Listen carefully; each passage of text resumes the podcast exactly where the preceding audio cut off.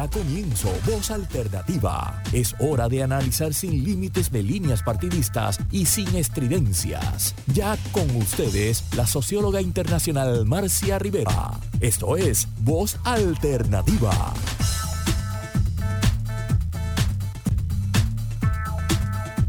Amigas y amigos, estamos en un nuevo programa de Alternativa, como cada domingo eh, buscando los temas que nos preocupan y que nos deben ocupar sobre todo en Puerto Rico y en América Latina.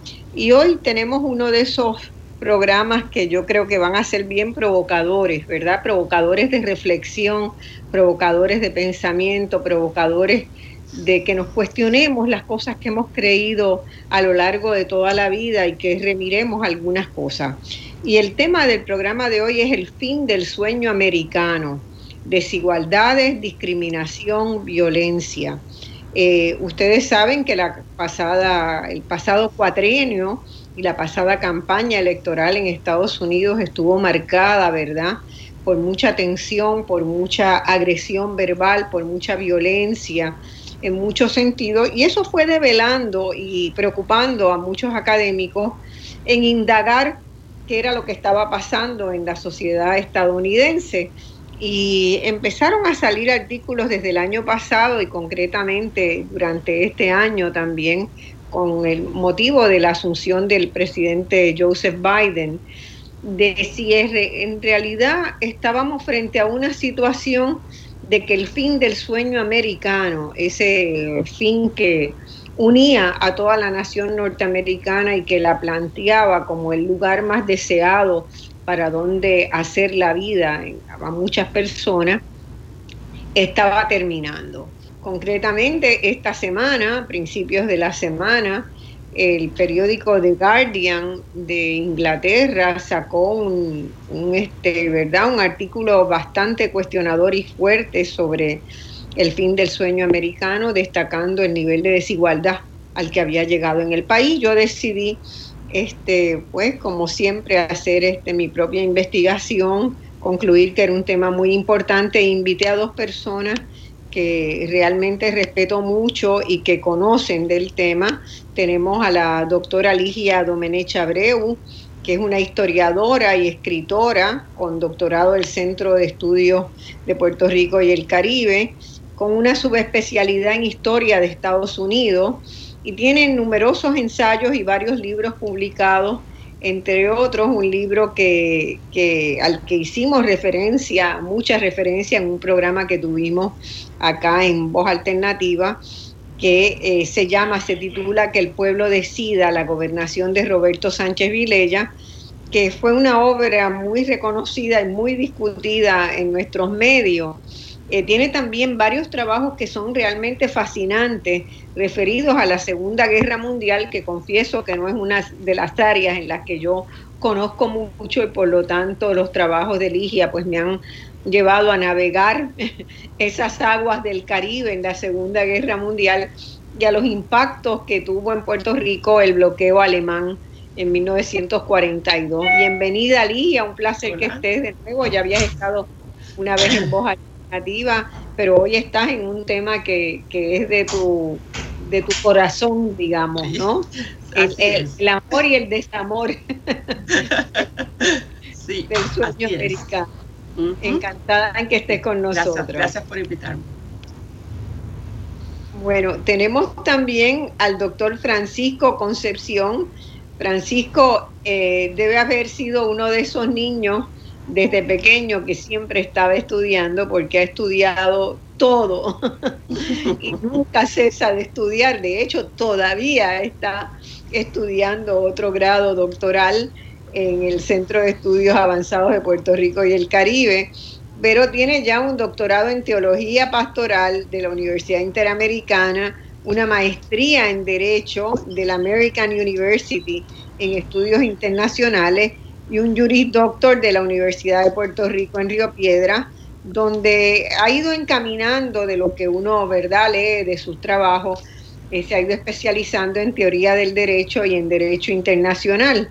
Es abogado en la práctica privada, es profesor universitario, pero sobre todo es una persona muy activa en la defensa de los derechos humanos en Puerto Rico. Eh, y lo vemos mucho, ¿verdad?, en conferencias, en, en, este, en actividades donde está en discusión eh, algo que es muy importante a Puerto Rico, ¿verdad? La defensa de los derechos humanos. Bienvenido Francisco al programa, encantada en que estés con nosotros.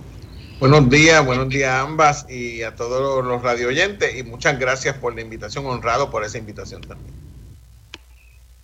Bueno, yo a mí me gusta mucho siempre eh, tratar como de, compartir lo que son mis preocupaciones para la discusión, ¿verdad? Se las hago llegar también a, los a los invitados siempre, porque considero que, uno eh, enriquece la discusión si trata de ordenarla un poquito, porque todos somos muy dados a salir por las ramas, ¿verdad?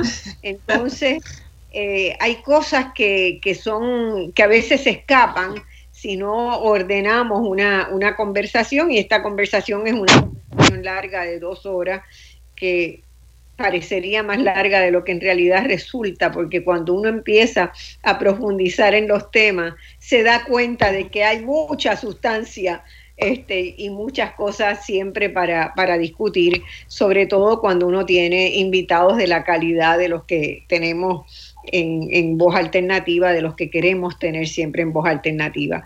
Bueno, esto que se ha llamado el sueño americano, que por lo menos nosotros tres crecimos, ¿verdad? Somos de distintas generaciones, pero crecimos con esa idea de que, que se propagó mundialmente, de que Estados Unidos, en, en la nación estadounidense, la gente puede salir adelante por su propio esfuerzo y sus capacidades para trabajar si persevera, ¿verdad? Si está constantemente metido, eso es posible.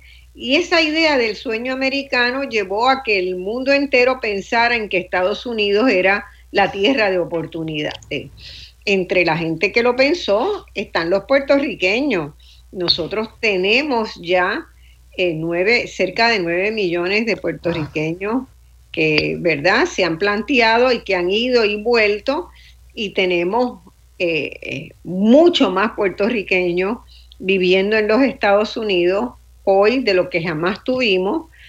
Y esa, esa idea de que, bueno, si nuestro país está mal, nos vamos a los Estados Unidos sigue estando muy presente en la población puertorriqueña.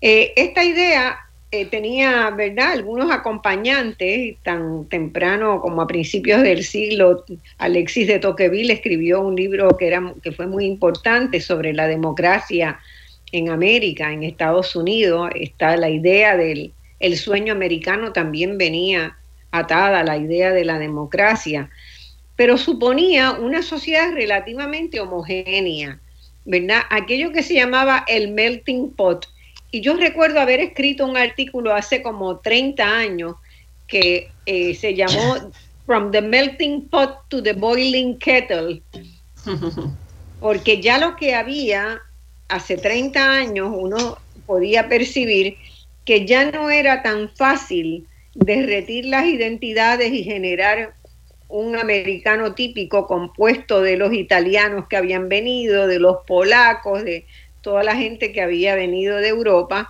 que tenían algo en común que era muy importante para ese sueño americano, que eran blancos, blancos y de ojos claros, ¿verdad?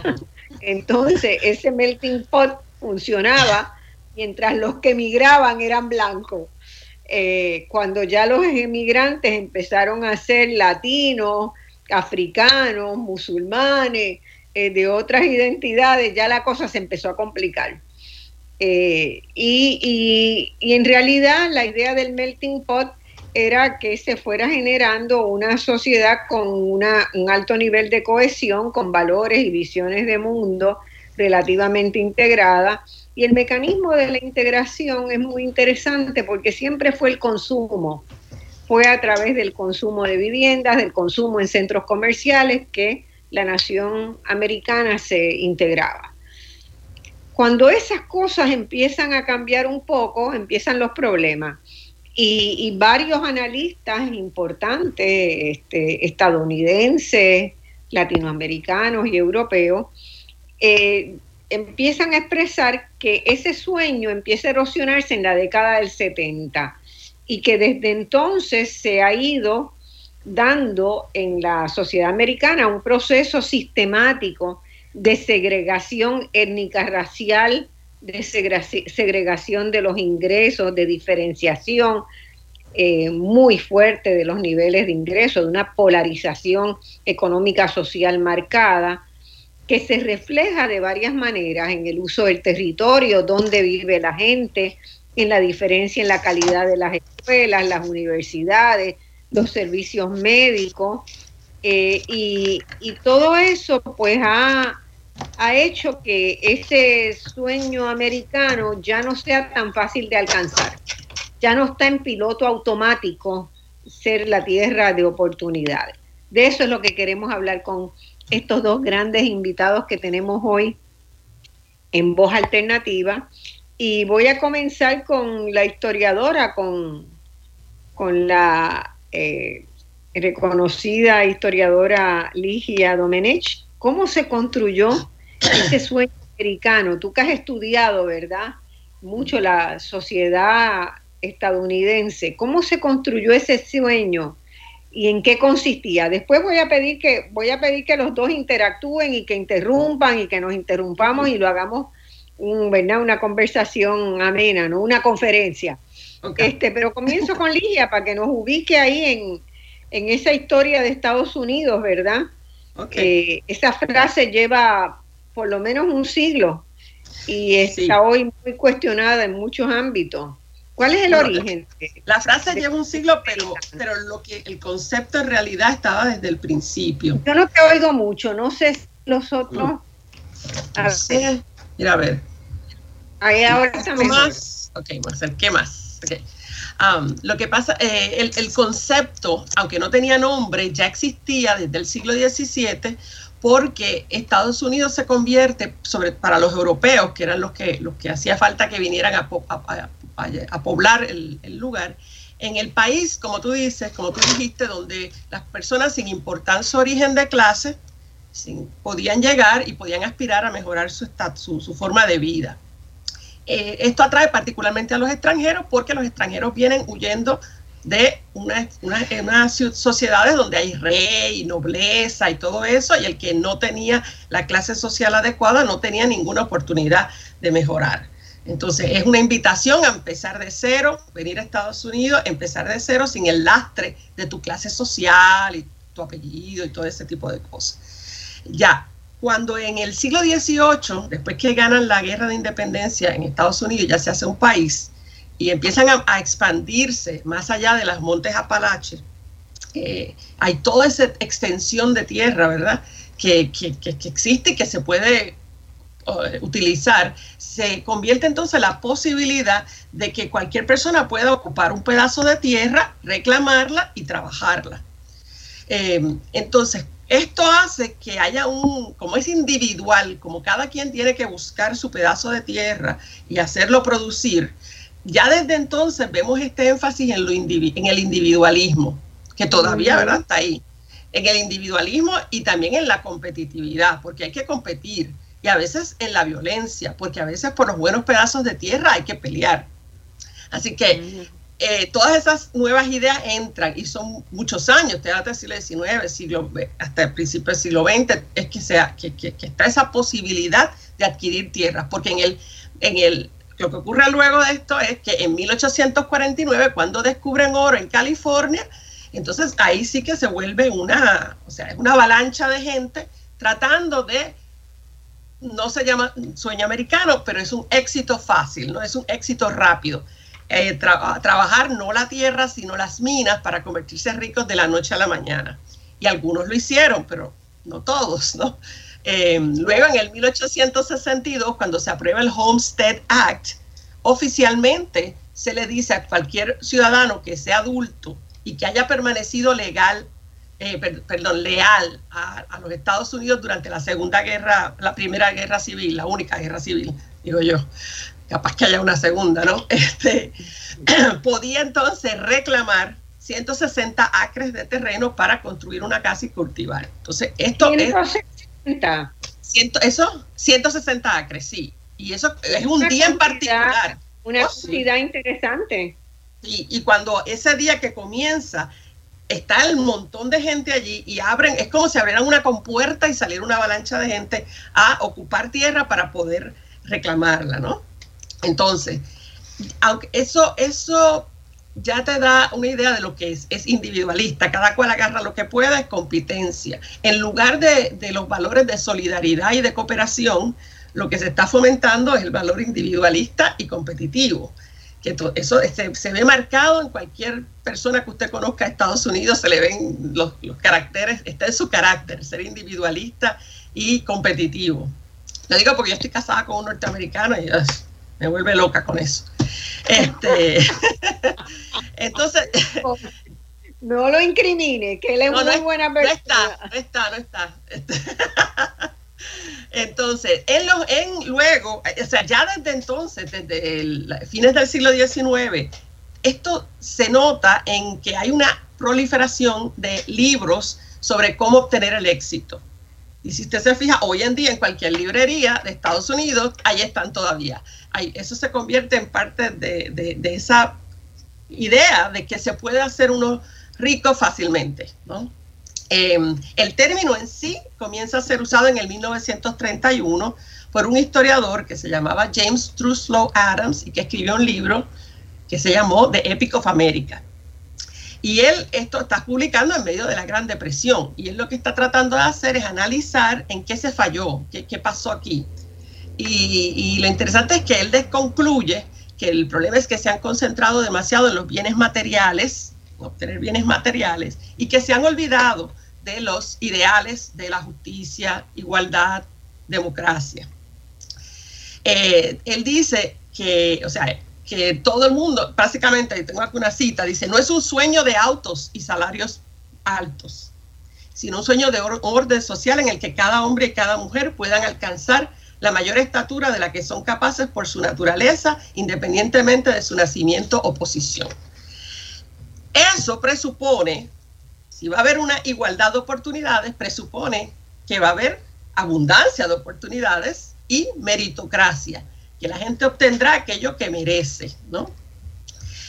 lo negativo, eso suena lindo, ¿verdad?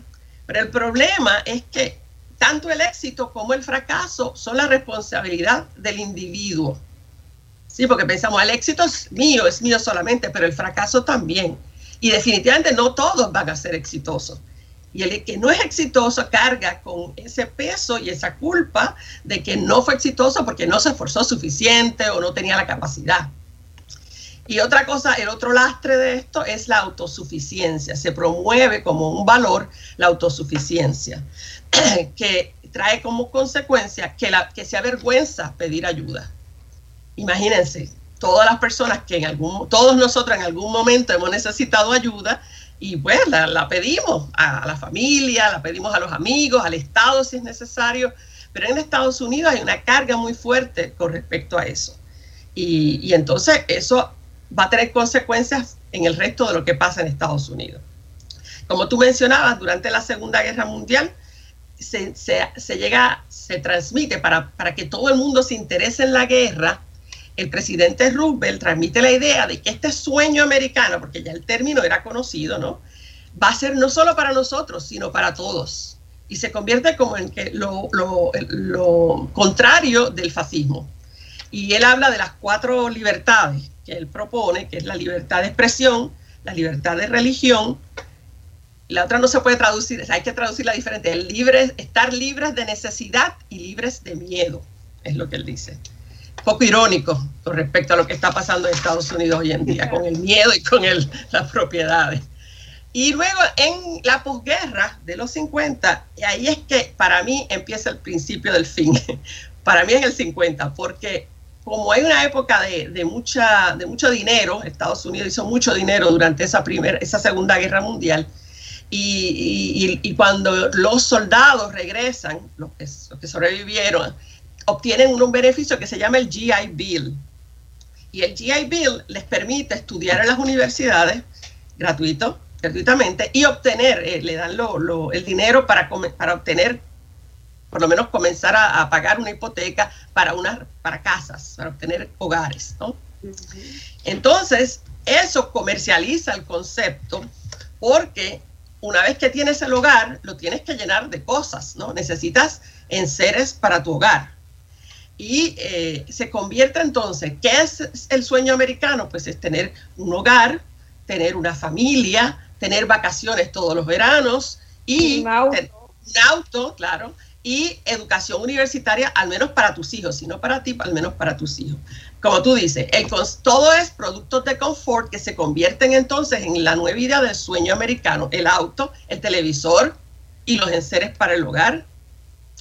Y la democracia, la, la democracia se traduce, ¿verdad? Podríamos decir, no sé, Francisco también nos puede ayudar ahí, se traduce en las cosas en el acceso a cosas materiales, a bienes materiales.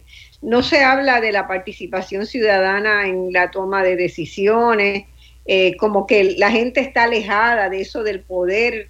Eso, el poder es un negocio de otros poquitos por acá, pero no se involucra a la gente en ese proceso.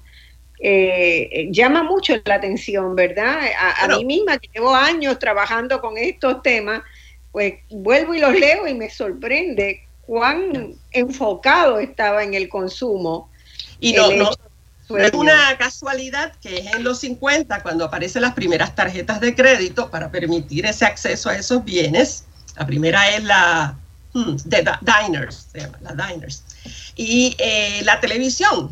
Y entonces a través de la televisión, se, esa definición del sueño americano se transmite a otros países eventualmente, al principio a través de todo Estados Unidos, pero relacionada con esa adquisición de bienes materiales. El modelo de vida está en series como en esa época, una que se llamaba Leave It to Beaver y Father Knows Best, donde vemos familias perfectas, con autos perfectos, casas perfectas, eh, todos eh, los programas de Lucille Ball, em, es, todo perfecto. O sea, los, problemas son mínimos. Ajá, en I Love Lucy. Entonces, encima, esos programas traen publicidad, anuncios. Y en esos anuncios pues ahí es que viene el consumerismo que, es brutal, ¿no? Y eso, eso, para mí eso no ha terminado. Eso que empezó en los 50 no termina. O sea, lo que cambia es la temática. Francisco, quiero un comentario tuyo antes de que nos vayamos a la, a la pausa y volvamos, ¿verdad? Siguiendo desmenuzando esto porque es fascinante. Todos nosotros los que crecimos en los 70 nos, creí, nos criamos con Tom and Jerry, los Picapiedras, todo ese tipo de caricaturas. Todas esas caricaturas lo que hacían era es exaltar este tipo de visión. El sueño americano era así, era la vida suburbana, era la vida en la casa, era la vida con el automóvil, era la vida con los, con los enseres. Yo recuerdo cuando nosotros veíamos esas caricaturas y nos transmitían esta ideología, eh, que nos decían que el sueño era tener una lavadora, una estufa, una, una nevera, eh, y constantemente se resaltaban esos elementos como parte de la libertad del individuo. Lo que no había nunca, y eso lo mencionó ahora eh, Marcia, lo que no había nunca era participación política. Si ustedes se acuerdan, eh, piensen un momento para que vean, los, los picapiedras nunca participaban en política, ni la gente que estaba en ninguna de esas caricaturas en las que nosotros vimos cuando pequeños. Eso no se discutía, eso no era parte del debate. Y por último, el sueño americano siempre fue un sueño blanco. Eh, el, modelo siempre fue un blanco. El problema fue cuando las, los grupos negros, los grupos marginados, eh, los grupos eh, latinos, etcétera, salieron de su silencio eh, y lograron empezar a articular un proyecto político que desafió el proyecto, el proyecto del, sueño americano. Entonces es que se derribó, pero es que no había existido nunca para ello. Y ese, ese es el otro problema, porque en el 70 es que es tan importante ese, ese, ese proceso. Una de las cosas que a mí me, me chocó y que me doy cuenta esta semana, ¿verdad? Es que cuando empiezan las panteras negras y, eh, Malcolm X y todo eso, y que y después Martin Luther King lo sigue y lo toma, el lema es I have a dream, es que ellos también tienen un sueño, ¿verdad? Pero yo, nunca lo, yo nunca lo había leído así, o sea, nunca había relacionado eso como el contrasueño histórico de los 100 años, más, más de 100 años, de de la estructura de poder estadounidense, del sueño americano, ¿verdad? Ellos también tenían un sueño. El sueño de ellos era que funcionara el sueño americano en que lo incorporara como parte de la sociedad estadounidense, y eso no ocurría. Eso iba al margen. Sí. ¿verdad? y él lo retrae. Perdona, él, retrae, Martin Luther King, el sueño a lo que era originalmente, igualdad, libertad, democracia, no la cuestión material solamente.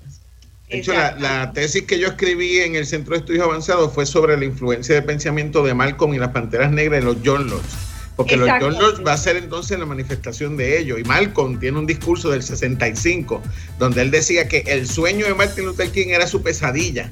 ¿Eh? Y entonces, eh, contrario a decir yo tengo un sueño, él decía nosotros hemos experimentado una pesadilla y lo, de, y lo que describía era la destrucción de la vida de las comunidades negras en los guetos. Era, era la experiencia negra, cómo se había eh, forjado a la luz del éxito blanco, porque la realidad es que en ese sueño americano, para que alguien tenga éxito, 100 tienen que fracasar. La única manera en que usted puede lograr el éxito es que 100 hayan fracasado. Los problemas era que los negros eran los que, los latinos, los puertorriqueños. los que siempre fracasaban. Sí.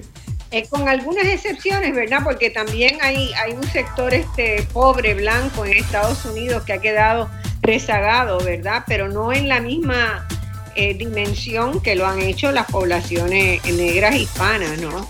Eh, y que se sigue viendo todos los días. Analizar los datos de, esta pandemia desde esa perspectiva nos lleva a concluir de que estamos en una situación probablemente peor que en las luchas de los 50 y de los 60, ¿verdad? Por la equidad racial, porque este, siguen siendo eh, los negros y los hispanos los que más se han enfermado, los que más tarde llegaron a acudir tratamiento, los que más muertes tienen. O sea, es en todo, todos los días se confirma, se confirma eso. Eh, creo que tenemos que ir a una, a una pausa ahora, así que volvemos inmediatamente para ver dónde estamos en este momento.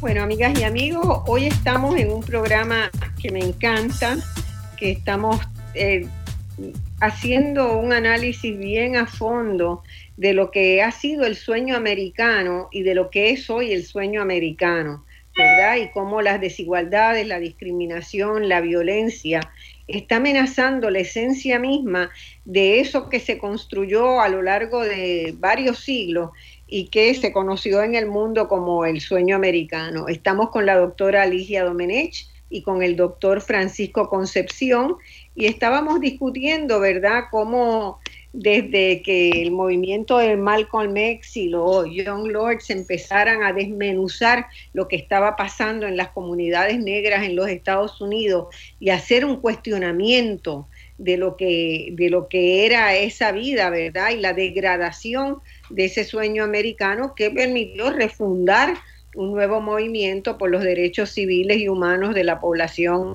marginada y, de la, eh, y que se mantiene vivo hasta ahora. Eh, yo quiero ahora que empecemos a, a, mirar, ¿verdad?, cómo fueron, cómo se fue resquebrajando ese concepto inicial. ¿Quieres iniciar la, la conversación, eh, Ligia? Sí, eh, tú comentaste que en los 80, ¿verdad? Es que empieza el quiebre, ¿no?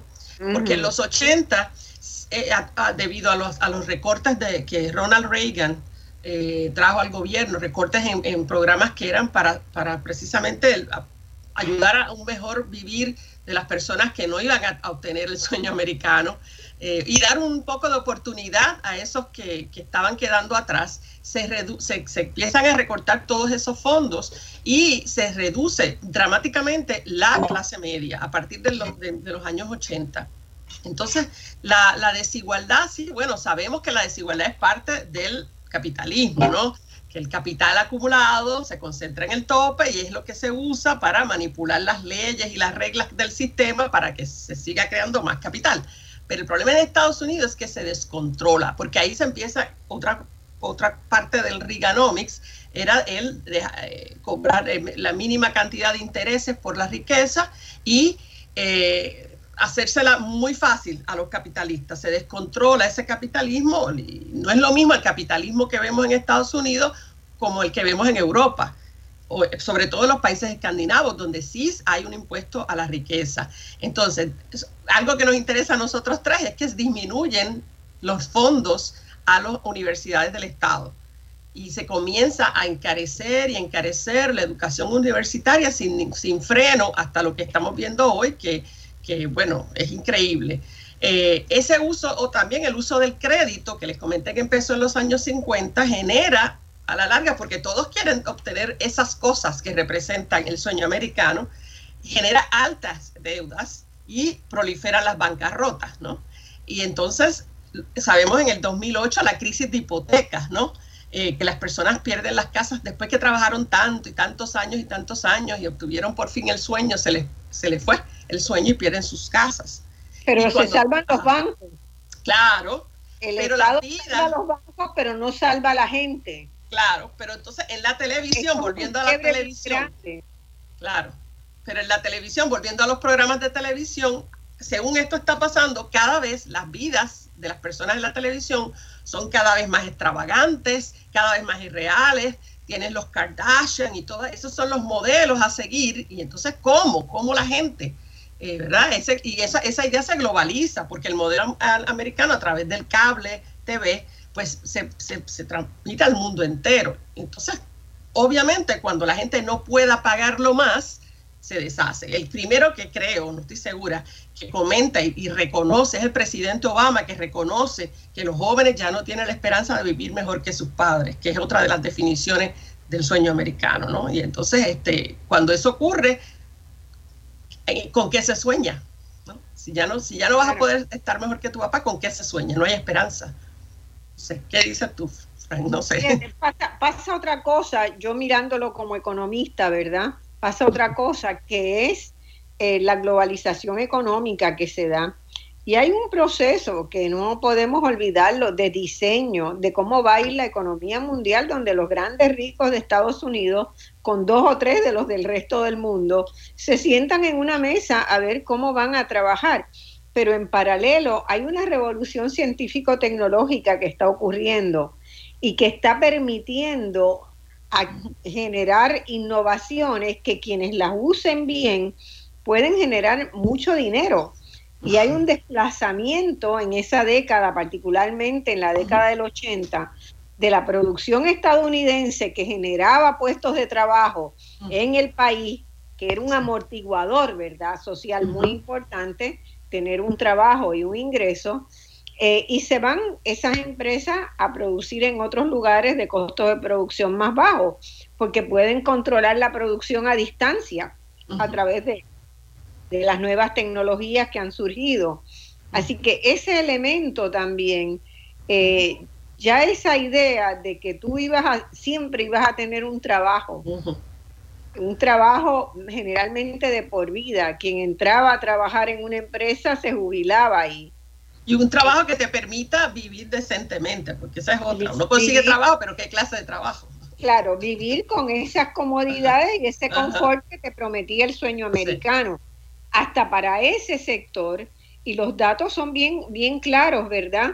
Eh, hubo una caída muy grande de la clase media estadounidense en las pasadas décadas porque ese tipo de trabajo se trasladó eh, dado las medidas de la globalización y dado otra medida también que me parece muy importante señalar, otro, otro proceso, y es que los, los hijos de esas familias, ¿verdad? De la revolución industrial, que gestaron la revolución industrial, muchas veces eh, encontraban que invirtiendo en activos financieros las ganancias de esas empresas les resultaba más fácil que estar supervisando trabajadores, que estar asegurando que hubiera este, ¿verdad? fábricas que, hicieran X o Y cosas o empresas que, que dieran algunos servicios, que el nivel de ganancia que se generaba por la especulación financiera no valía la pena pensar en generar puestos de trabajo para la gente, ¿verdad? Entonces hubo un momento donde en la economía mundial y particularmente en la economía estadounidense, eh, creció mucho más el sector financiero que el sector que generaba empleo. Y eso es otro elemento también que abona a los cambios en las disparidades tan grandes que se han generado en las últimas dos décadas, ¿verdad? El tremendo crecimiento del sector financiero en la economía. Y hay un libro de George Soros que yo se lo recomiendo a todo el mundo, ¿verdad? Eh, salió hace ya mucho tiempo, como 15 años, eh, y Soros explicaba, ¿verdad?, cómo el sector financiero, eh, él como uno de los que más usó el sector financiero, que cambiaba finanzas, que cambiaba montos inmensos de dinero por tres días para hacer una movida de esa golondrina y ganarse cientos de millones de dólares, él decía, esto es terrible porque esto puede acabar con, puede llegar a explotar. Eh, y ese, ese libro a mí me, me hizo entender eh, las movidas de Soros posteriormente, ¿verdad? Porque él estaba casi avergonzado de la cantidad de dinero que había logrado hacer meramente moviendo dinero de un, de un mercado a otro por la especulación financiera. Y la economía de Estados Unidos llegó a estar en un punto donde el 90% de todas las transacciones económicas que se hacían en un día era movida de dinero. Era simplemente mover dinero de un lado a otro. Entonces eso llegó a un punto realmente muy grande que lleva, ¿verdad? A la, a la crisis del 2008, porque esa es la burbuja que se rompe. Este, porque esos procesos no pueden seguir así al infinito, ¿verdad? Llega un momento donde se quiebran y se quebró en el 2008-2009, tuvimos la crisis de este, del mercado financiero, que se resuelve por intervención de los gobiernos, de los gobiernos eh, de los países más prósperos, salvando a los bancos y dejando a la gente en la calle. Hay varios, hay varios elementos que me gustaría eh, eh, señalar también. Eh, volviendo al final de los 60, porque habíamos mirado ese momento como el, como el, ¿verdad? el comienzo de... es verdad, porque el proyecto neoliberal comienza con el golpe de Estado en Chile. la ideología neoliberal, que es la que se consolida con Reagan en el Estados Unidos y con Thatcher en Inglaterra en los 80, comienza con el, con el experimento de Chile.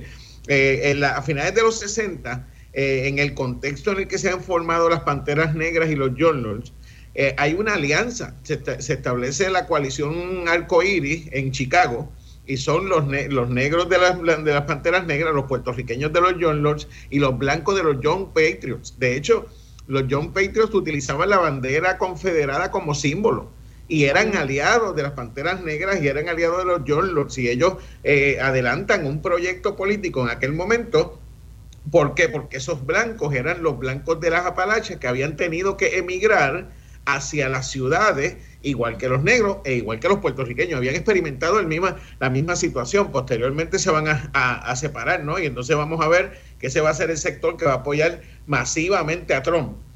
Eh, motivado fundamentalmente por las mismas necesidades y por la misma crisis provocada por el sistema. Ahora, yo quiero resaltar algo que a mí me parece bien interesante.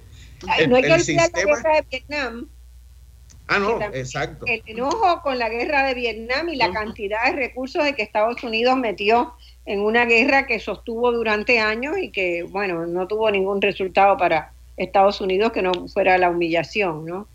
Pero yo quería resaltar también el hecho de que este sistema ha sido tan altamente eficiente que no solamente empobrece a las grandes masas, sino que las convence de que la, la pobreza es culpa de ellas.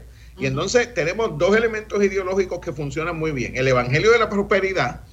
Si tú tienes prosperidad económica es porque Dios te ha bendecido. Si eres pobre es porque Dios te maldijo. Es decir, hiciste algo mal y por lo tanto estás pagando los resultados. Y en segundo lugar, la idea de la ética protestante. Ah, hay que esforzarse, hay que trabajar, hay que, eh, el que no se levanta temprano no, no, no alcanza sus objetivos, busca tus metas, sé tú mismo, es tu responsabilidad y en última instancia funciona. Aquello con lo que comenzó el, sueño americano, que era un elemento ideológico de, que esto es una cuestión de esfuerzo personal, sigue funcionando hoy en día cuando las grandes masas que han sido empobrecidas por el proyecto neoliberal y el proyecto de la globalización, en lugar de rebelarse en contra del proyecto, lo que hacen es, es aceptarlo y abrazarlo como si fuera la única solución posible. Miren el caso de Puerto Rico, cuando hablamos de energía eléctrica, la solución es eh, privatizar cuando la privatización sabemos que lo que va a hacer es empobrecernos cada vez más.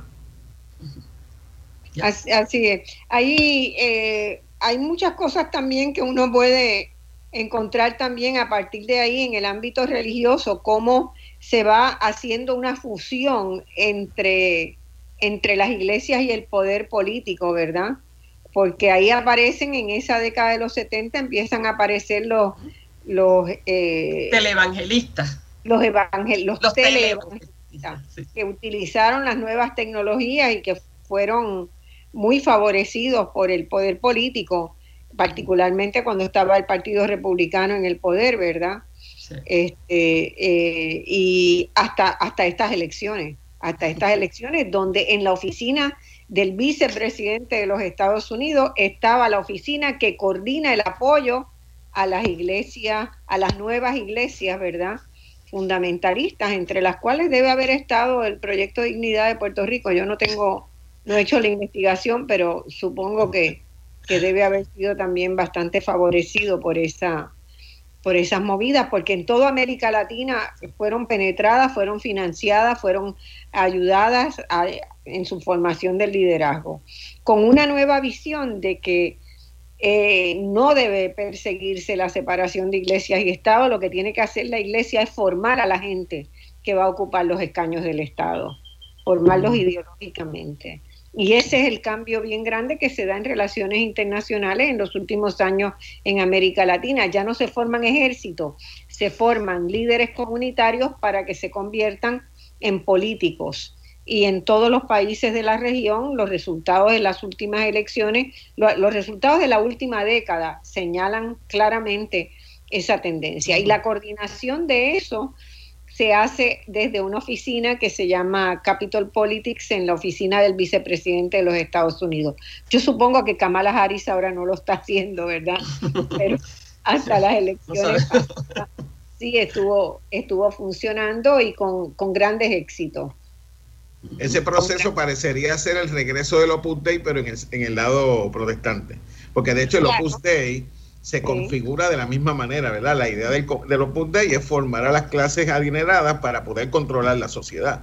Lo que pasa es que ahora se va a dar en el contexto de, hecho, de, la De hecho, hay estudios que señalan que hay alianzas entre el Opus Dei y esta, que hay alianzas formales, o sea oh. que el Opus Dei participa de esta nueva etapa que algún día, Francisco, podemos hacer un programa sobre eso. Tenemos que, yo vengo estudiándolo desde hace muchos años y tengo mi, mi, mi carpeta este, de computadora con todos los artículos que van saliendo y lo que voy investigando, ¿verdad? Muy de a poquito.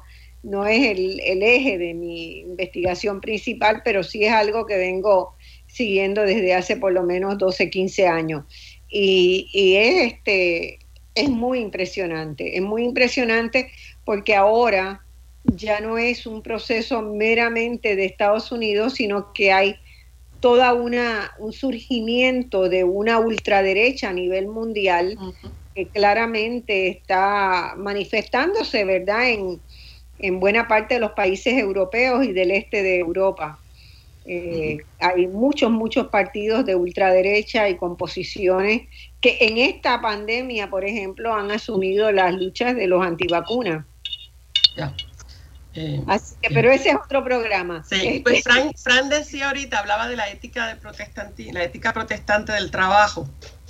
Y el problema, parte del problema es que en este momento eso le ha reventado en la cara a las generaciones más jóvenes, los millennials, por ejemplo que para poder tener la misma calidad de vida que sus padres, ahora tienen que trabajar overtime, estar on call los fines de semana, estar on call por las noches, en las vacaciones estar on call, y, y, entonces es un exceso de trabajo. Yo enseñé en Estados Unidos por seis años y mis estudiantes prácticamente todos tenían por lo menos dos trabajos además de estudiar.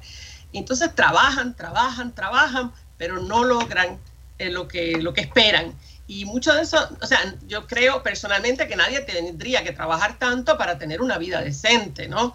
Eh, pero el problema es que ya no es suficiente poseer una casa o poseer una tierra, ya no es suficiente tener buena vida. Ahora hay que comprar autos caros, hay que tener hogares grandes y lujosos como los que ven en la televisión, ropas y accesorios de diseñador, la última tecnología. Entonces eso cada vez está accesible a menos y menos gente.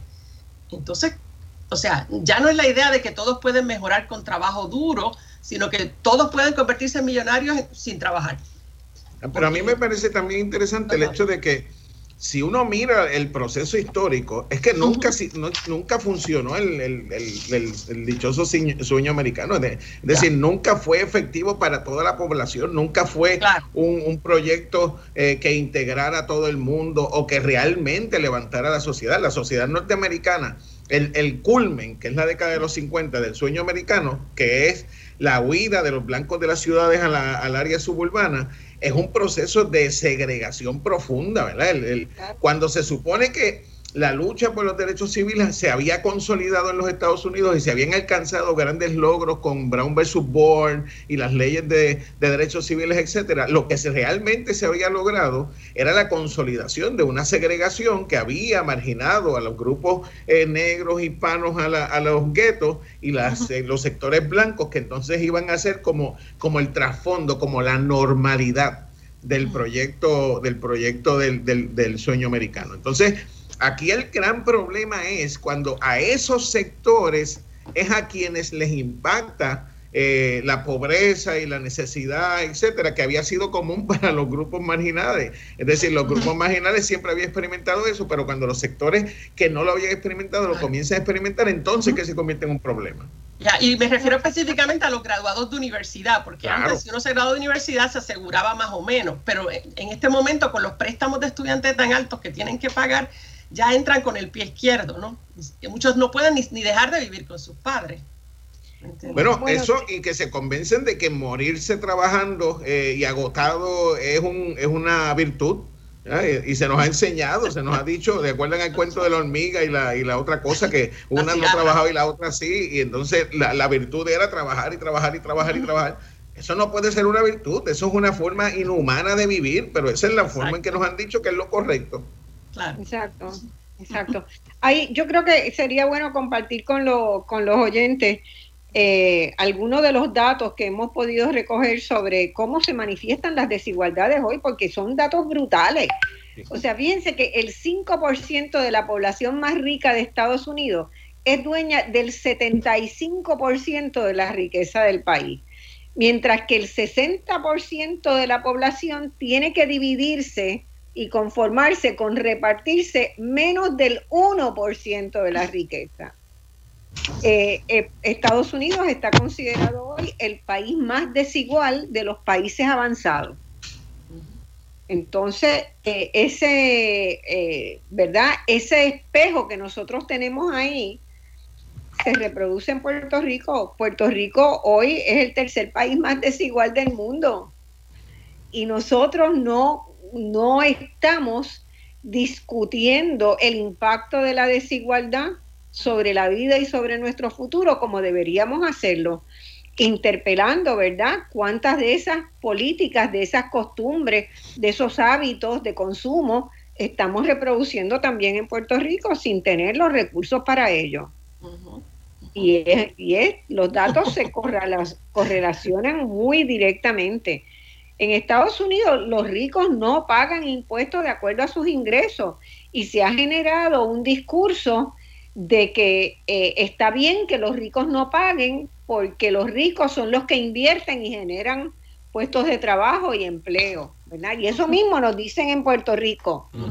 Y nosotros hemos aceptado una tasa de, de impuestos equitativa, igual para todo el mundo, cuando eso es la política más regresiva que existe en términos de sacar a la gente de la pobreza y de contribuir a la integración. Hay un estudio bien reciente de Gabriel Zuckman que este eh, sobre el, que, que se llama El triunfo de la injusticia, ¿verdad? cómo los ricos esconden, evaden impuestos y cómo eh, la gente está contenta con que los con que eso pase, no se rebelan contra eso, ¿verdad? Es el triunfo de la injusticia.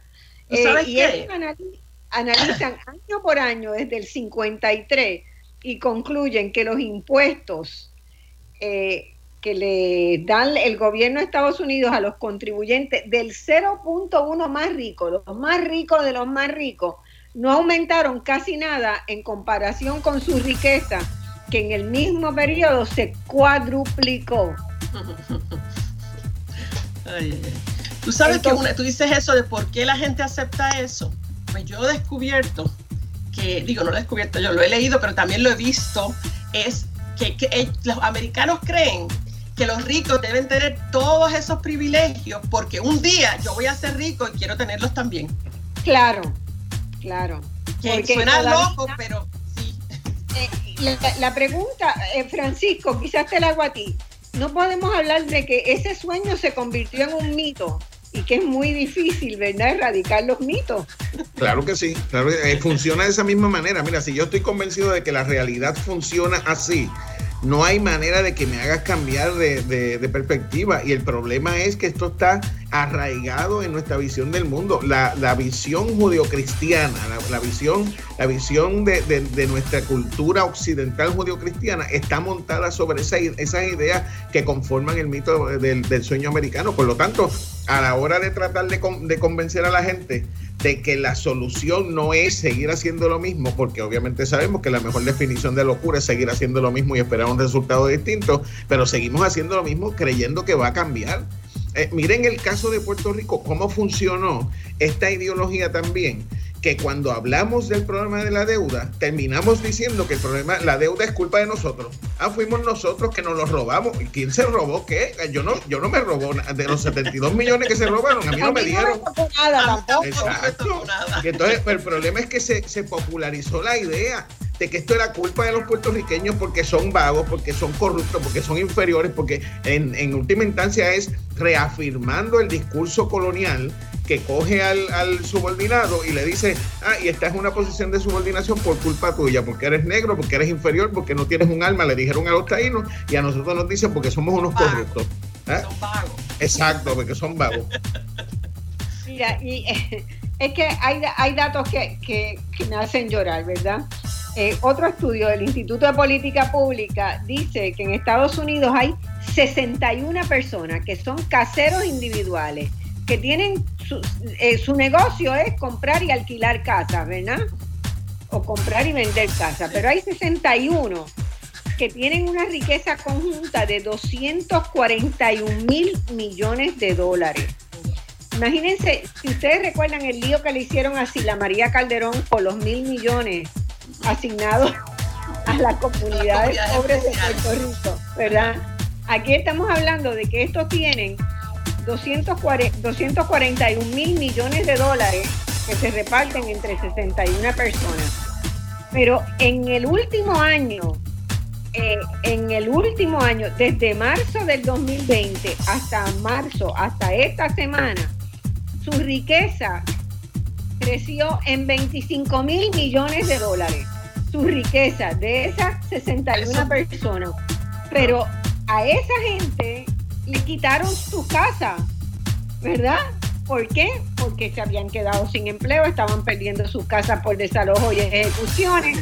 Y mientras estaban miles de personas que estaban arrendándole a esta gente, le quitaron las casas, ellos incrementaron en 25 mil millones de dólares en un año su renta. Bueno, me están poniendo la música, ya tenemos que ir a la próxima. Pero vamos con el ámbito educativo que nos interesa a los tres mucho lo que se está viendo en nuestras escuelas, en nuestras universidades, producto de esta... Bueno, mis amigos, hemos estado en un programa exquisito hoy. Yo les agradezco un montón a Francisco Concepción y a Ligia Domenech que estén con nosotros, porque realmente estamos pudiendo entrar, ¿verdad?, en el meollo de lo que, de cómo, cómo ha ido evolucionando esa idea y cómo una idea linda del sueño americano se ha convertido en un mito porque la realidad demuestra que poco tiene que ver con los orígenes de esa, de esa, de esa idea. Eh, y estábamos comenzando a analizar cómo se manifiestan las desigualdades en la sociedad estadounidense hoy. Habíamos visto las desigualdades de ingreso, ¿verdad? Como millones de familias pobres en los Estados Unidos no, no pueden acceder ni a, ni, a, ni a los servicios más básicos, porque sobre todo con la pandemia y el pésimo manejo de la pandemia que hubo en Estados Unidos, ha representado realmente un desastre para, para la población. Y vamos a entrar ahora en el ámbito educativo, ¿verdad? Eh, y una de las cosas que más me, llamó la atención de la revisión de literatura que hice en, esta, en estos días para la preparación del programa fue que eh, hay muchos autores, uno se había dado cuenta, ¿verdad?, de que ha habido un proceso creciente de privatización de la educación desde desde las escuelas, pero en Estados Unidos la escuela pública seguía teniendo, ¿verdad?, un buen standing, un buen, una buena mirada. Pero hay escuelas públicas y hay escuelas públicas. Y muchos de los procesos que se establecieron en el sistema educativo hicieron que las, las escuelas públicas de los barrios más adinerados fueran mucho mejores escuelas que las escuelas públicas donde estaban los niños de sectores de pobreza que tendría que, ¿verdad? No ser, todas las escuelas tendrían que tener el mismo, el mismo nivel, sobre todo tendría que mejorarse y hacerse un esfuerzo más grande para mejorar la calidad de la educación en los sectores más pobres y corregir con ello desigualdades, como se hace, por ejemplo, en los países escandinavos que ponen su acento en, en la educación como un elemento corrector de las desigualdades convencidos de que el mercado no funciona. Ahora, eh, eh, podemos comenzar por los niños de, por las escuelas públicas y todos los programas charters o podemos comenzar por la universidad. Pero en ambos casos, tanto en las escuelas públicas como en las universidades, eh, hemos verificado procesos de jerarquización y de, jerarquización muy grande. Hay como una, ¿verdad? Una pirámide eh, que va eliminando en cada peldaño, va dejando abajo a mucha gente y arriba pues llega solamente un pequeño grupo que son los que van a tener las mejores, la mejor capacidad para mandar a sus niños a las mejores universidades donde se hacen los contactos para poder seguir siendo cada vez más rico. Eh, ¿Quién empieza? Ligia, ¿quieres empezar? Sí, pues mira, sí, eh, Thomas Piketty en su libro sobre el capital habla lo que algo que, que, que es como unas dinastías, el dinasticismo, ¿no? Que los hijos de los ricos, incluso si son mediocres, van a ir a las mejores escuelas y que los mejores, los más talentosos, si tienen menos recursos, no van a ser aceptados en las mejores escuelas. ¿Por qué? Porque los padres que tienen dinero pagan escuelas, clases de música, viajes, llevan a sus hijos a los museos, les pagan campamentos de verano que les enseñan cosas, pagan tutores. Sus hijos, cuando se gradúan, incluso de universidad, se gradúan sin deudas. Tremenda ventaja.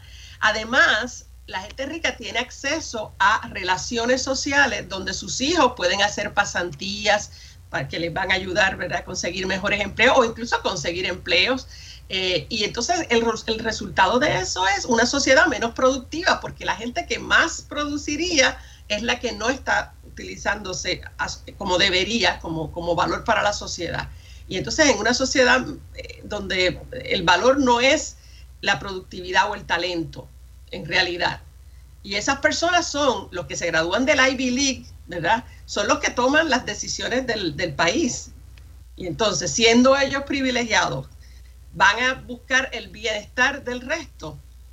Tienen sensibilidad para entender eso de que es tan importante que el resto también progrese. Esa es la, la cuestión, ¿no? Según, según Chuck Collins no pasa, porque él dice que el privilegio es como una droga que desconecta y que no nos permite sentir esas experiencias de los otros. Lo dice él, que es un hombre que creció en la riqueza, ¿no? Porque él es, el bisnieto de Oscar Mayer. este, ese es el problema. Si, es una plutocracia los que están tomando decisiones del poder, ¿cómo, cómo vamos a esperar de ellos que comprendan las necesidades de los otros? No sé, no sé qué dice Francis. Bueno, que el, discurso va a ser, va a reafirmar la misma mitología. Ah, no, eh, estas son personas que se hicieron a sí mismas eh, y representan el éxito, ¿verdad? De esta sociedad porque trabajaron, porque eh, recuerden cada vez que yo voy a un sitio y me vienen con el cuento de que los modelos para nuestros estudiantes son Bill Gates o el de Facebook, etcétera. Digo, entonces el señor sabe hasta dónde nosotros vamos a seguir repitiendo esa locura y, lo dice gente seria, o sea, yo he ido a conferencias, etcétera, donde gente a la que yo respeto profundamente, vienen y me vienen con el cuento de que Bill Gates, mira, no, eh, eh, ah, no, que, que, no estudiaron en la universidad o que se dropearon y como quiera fueron exitosos. Eso no es verdad, no me vengan con ese cuento porque eso no funciona de esa manera.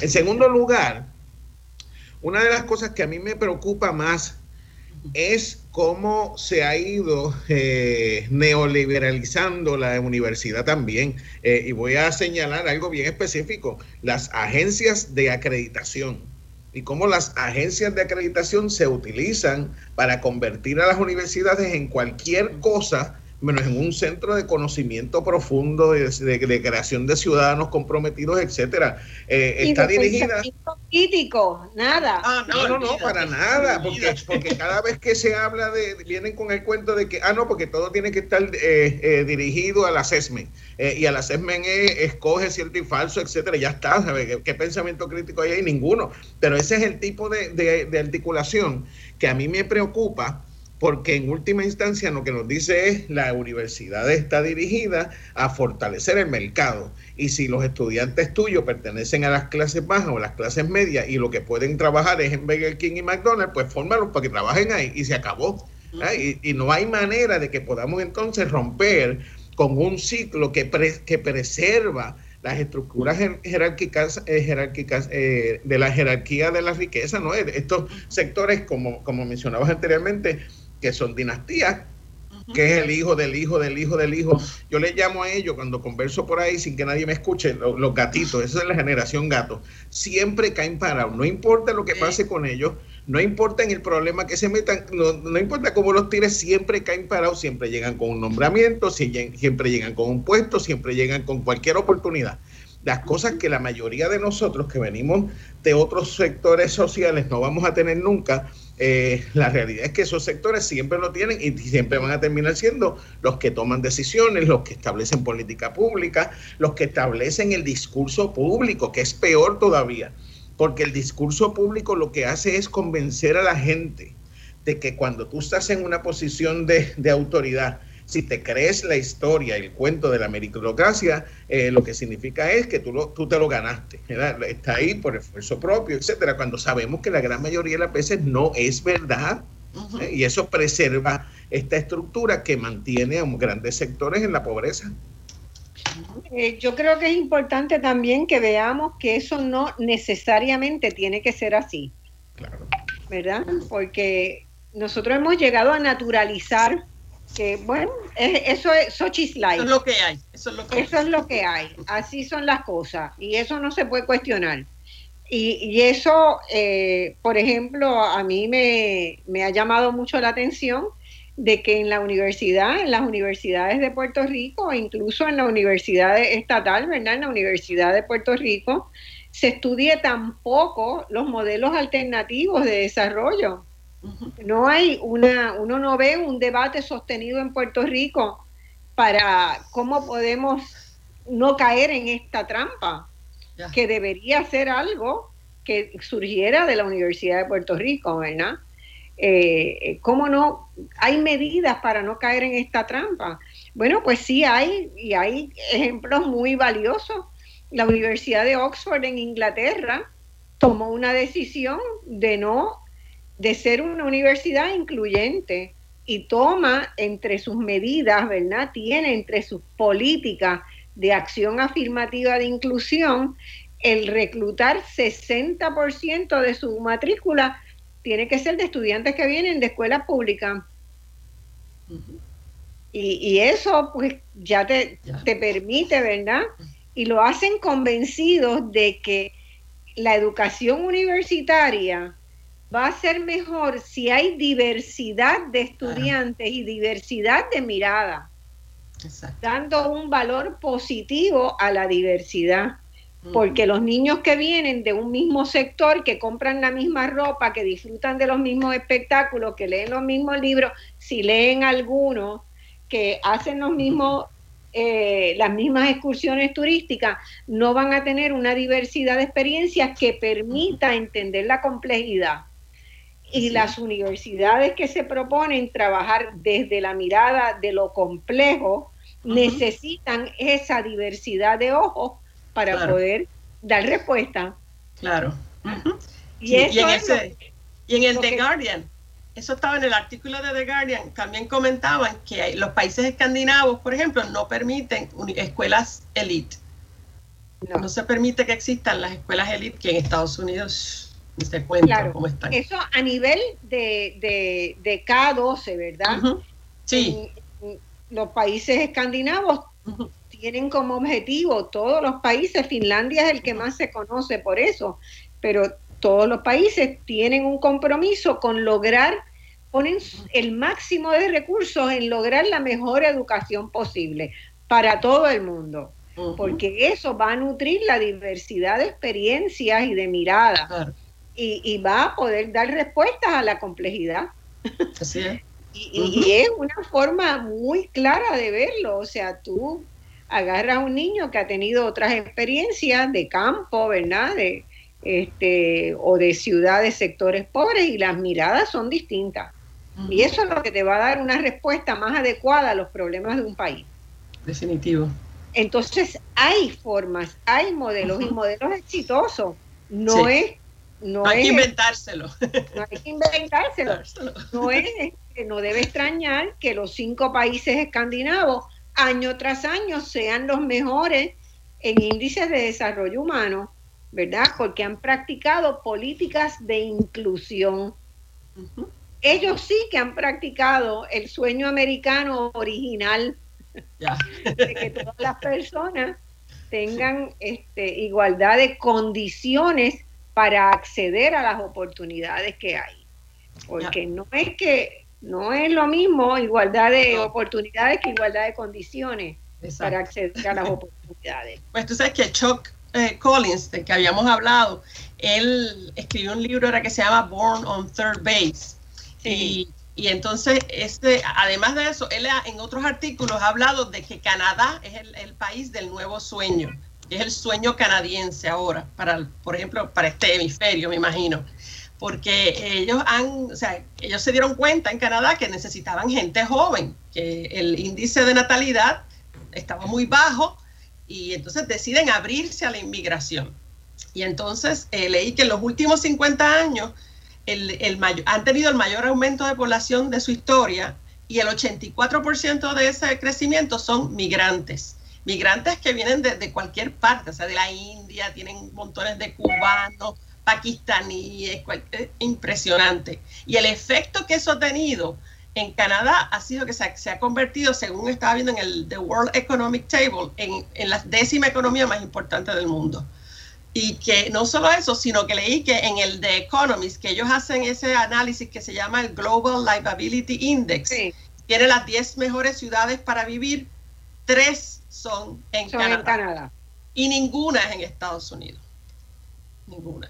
En Australia, en Austria, pero no, no es en Estados Unidos. O sea que, que en realidad esa es otra opción, abrirse a la inmigración.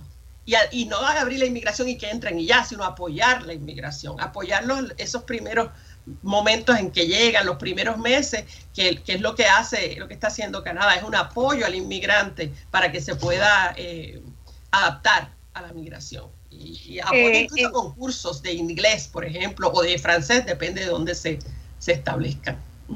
En, en los equipos de trabajo de, de, los estudiantes, de los que han sido alumnos de Piketty, ¿verdad?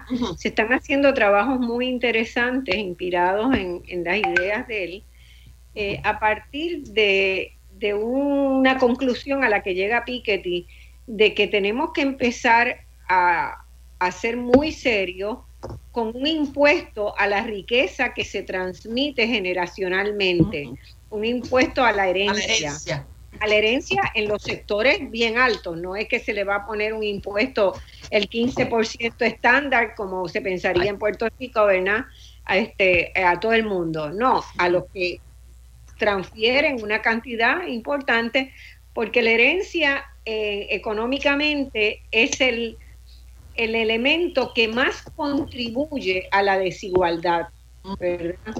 Este, la gente no nace con igualdad de condiciones, por lo tanto, aunque haya igualdad de oportunidades, no puedes aprovecharla.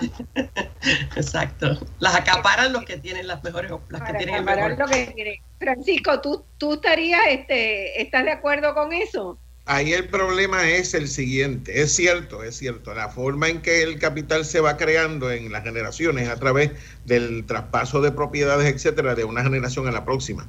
El problema de, que le ocurre es que a las clases medias eh, poco a poco se les ha ido privando incluso de la poca herencia que iban a obtener.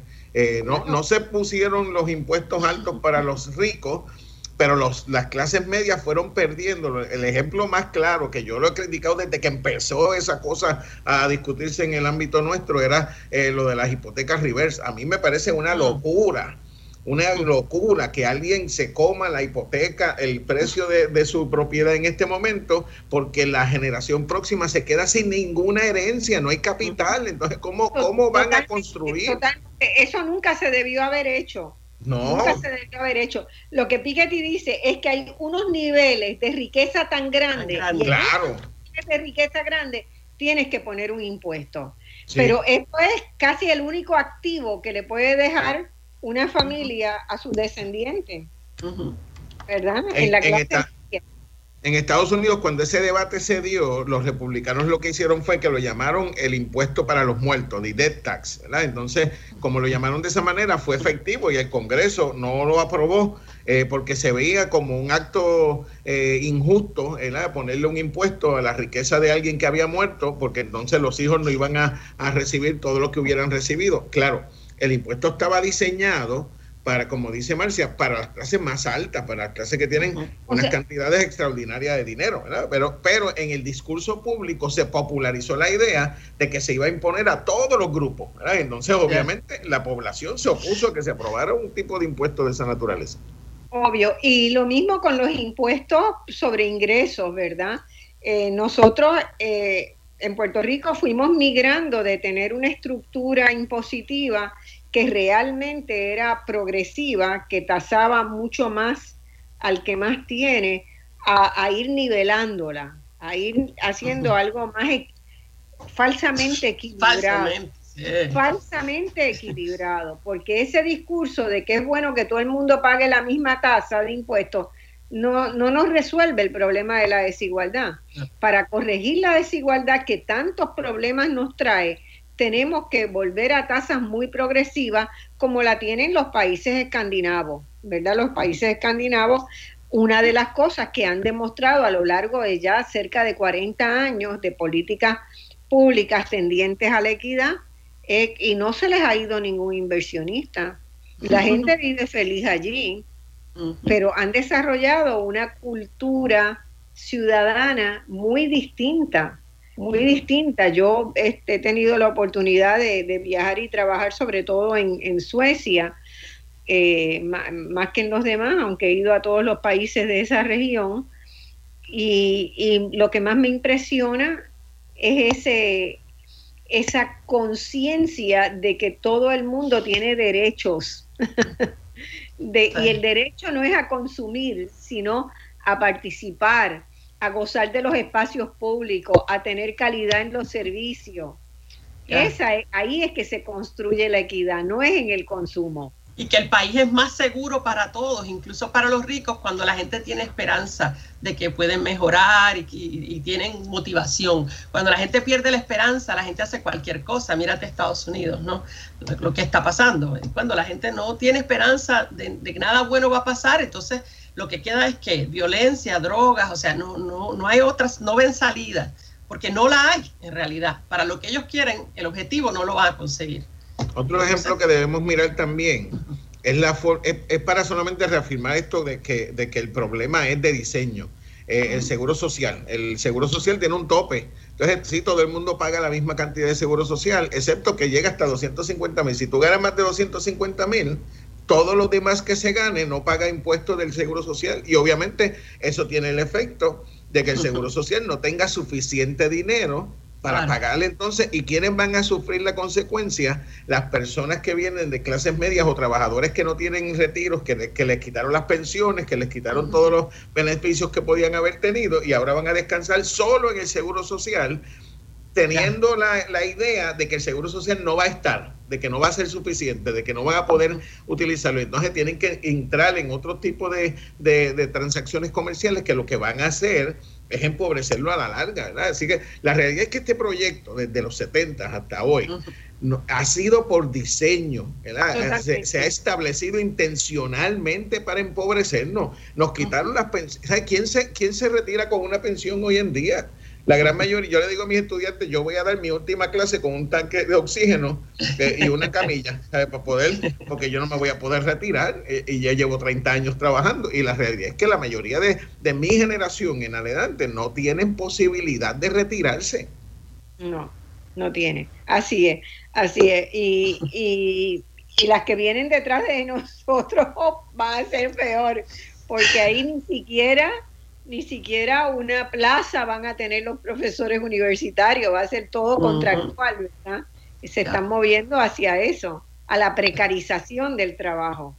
Este, y la precarización del trabajo toma muchas formas.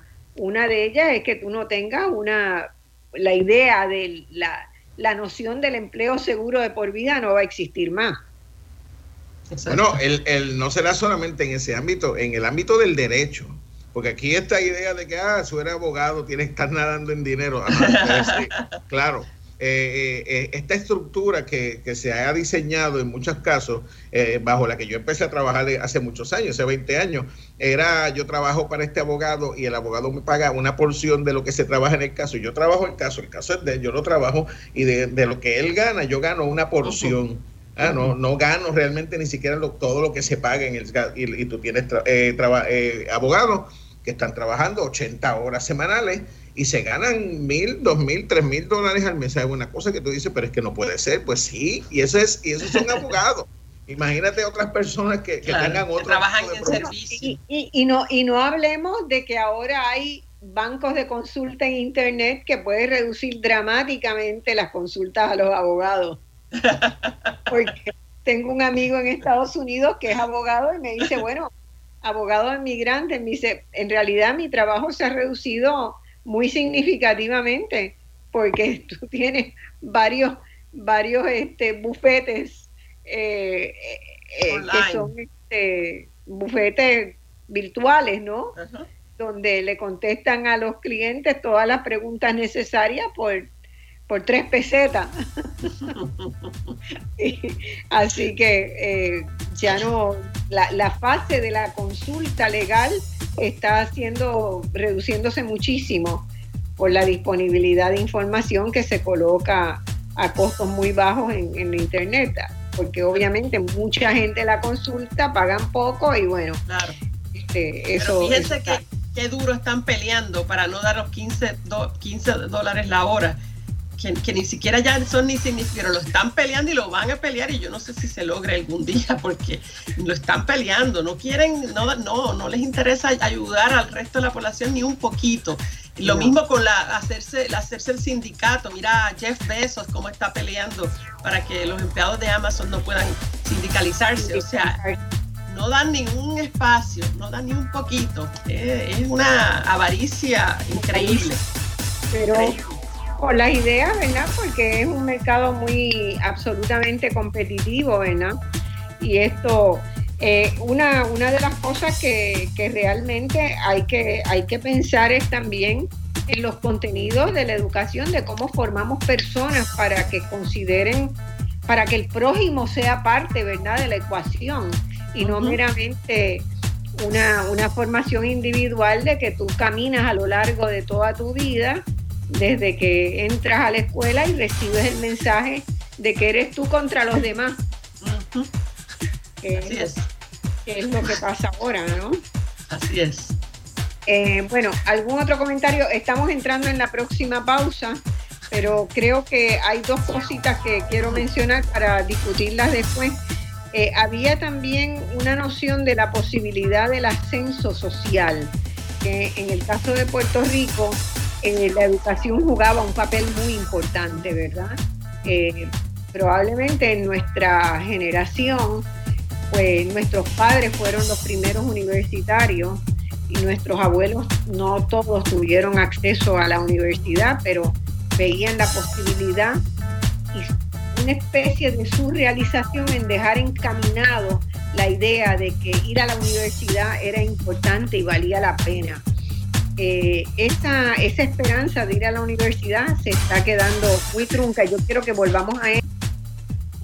Bueno, amigas y amigos, estamos en el último segmento de este programa que ha sido muy lindo, muy bueno, muy importante, yo creo, sobre el mito eh, del sueño americano, ¿verdad? Cómo el sueño americano se ha convertido en un mito a través de una serie de procesos que le han restado contenido, que lo han ido desviando, y cómo hoy estamos en una sociedad que lejos de representar esa posibilidad de ascenso social, de que cada cual a través de sus capacidades y talentos pueda salir adelante, estamos muy, muy lejos de que ello ocurra.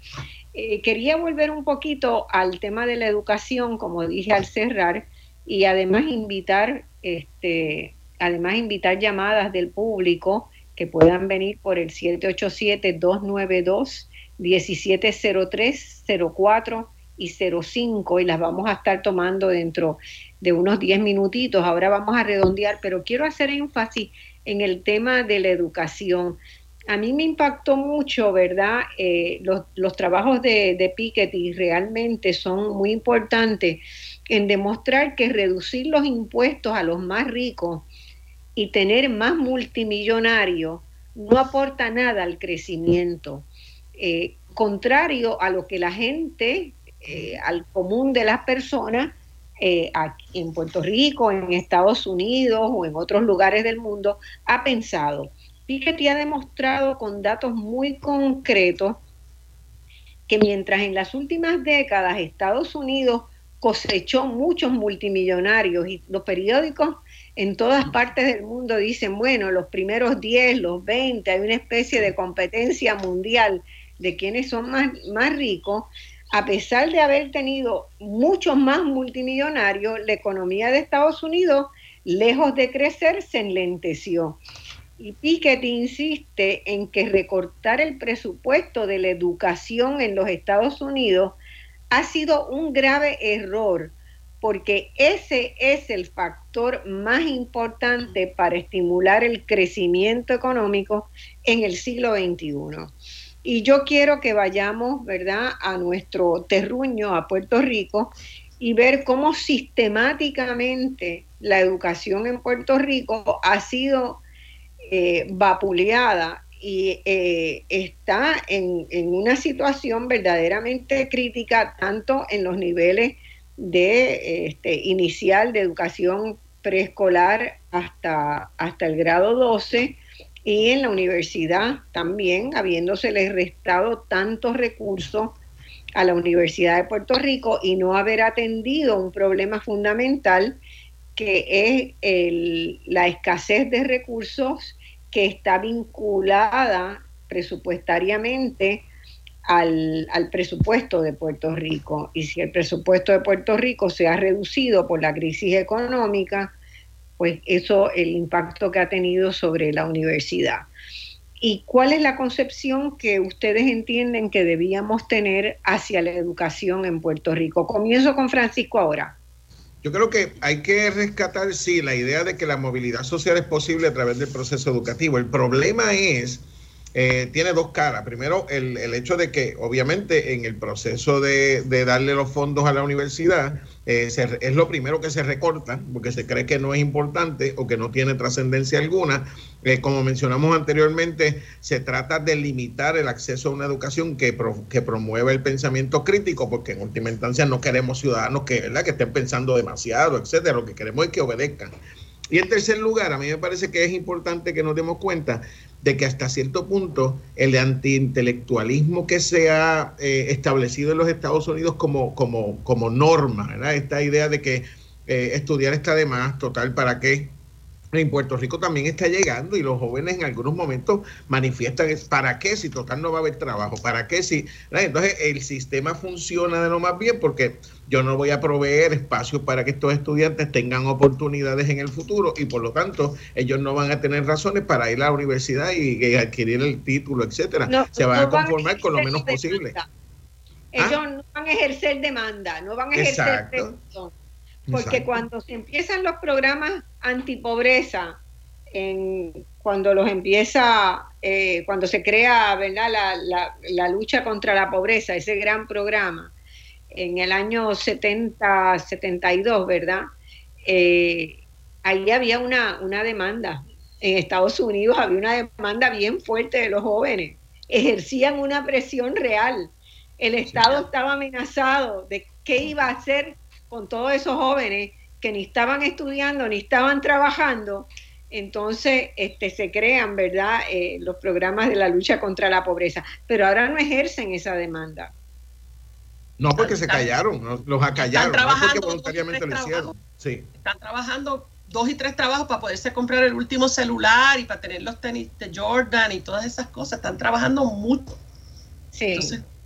Bueno, y hay, una, hay también una, una, realidad distinta. Por ejemplo, en el caso de mis estudiantes, yo, yo soy profesor en la Universidad Interamericana en Barranquita. En el caso de mis estudiantes, mis estudiantes están casados, tienen hijos, trabajan, etcétera, eh, y son extremadamente, muchas veces muy pobres, ¿verdad? Y entonces, dentro de esa condición, están esforzándose lo más que pueden, eh, tratando de lograr algún tipo de, de, objetivo, pero uno se da cuenta de que eso no es la norma, ¿verdad? El problema es, y entonces estamos en una sociedad, de nuevo, que promueve la idea de que estudiar está de más, de que leer, ¿para qué tú estás leyendo tanto, etcétera? Eso está de más, eso es, eso, eso no, eh, no, no, contribuye al éxito económico y, lo, y el objetivo único es el éxito económico.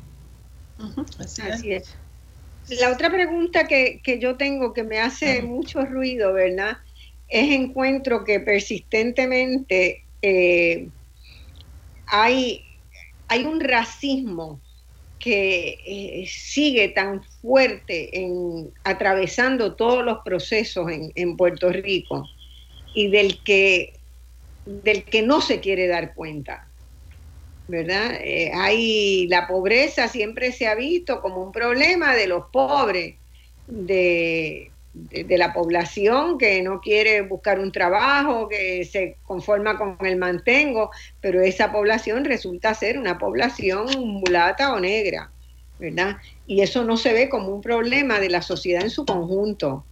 Y sin embargo, las sociedades que están más integradas racialmente o menos prejuiciadas y racistas, pues tienen mejores medidas de redistribución de ingresos que los Estados Unidos o que lo que tenemos en Puerto Rico. ¿Cómo, cómo podemos bregar con eso?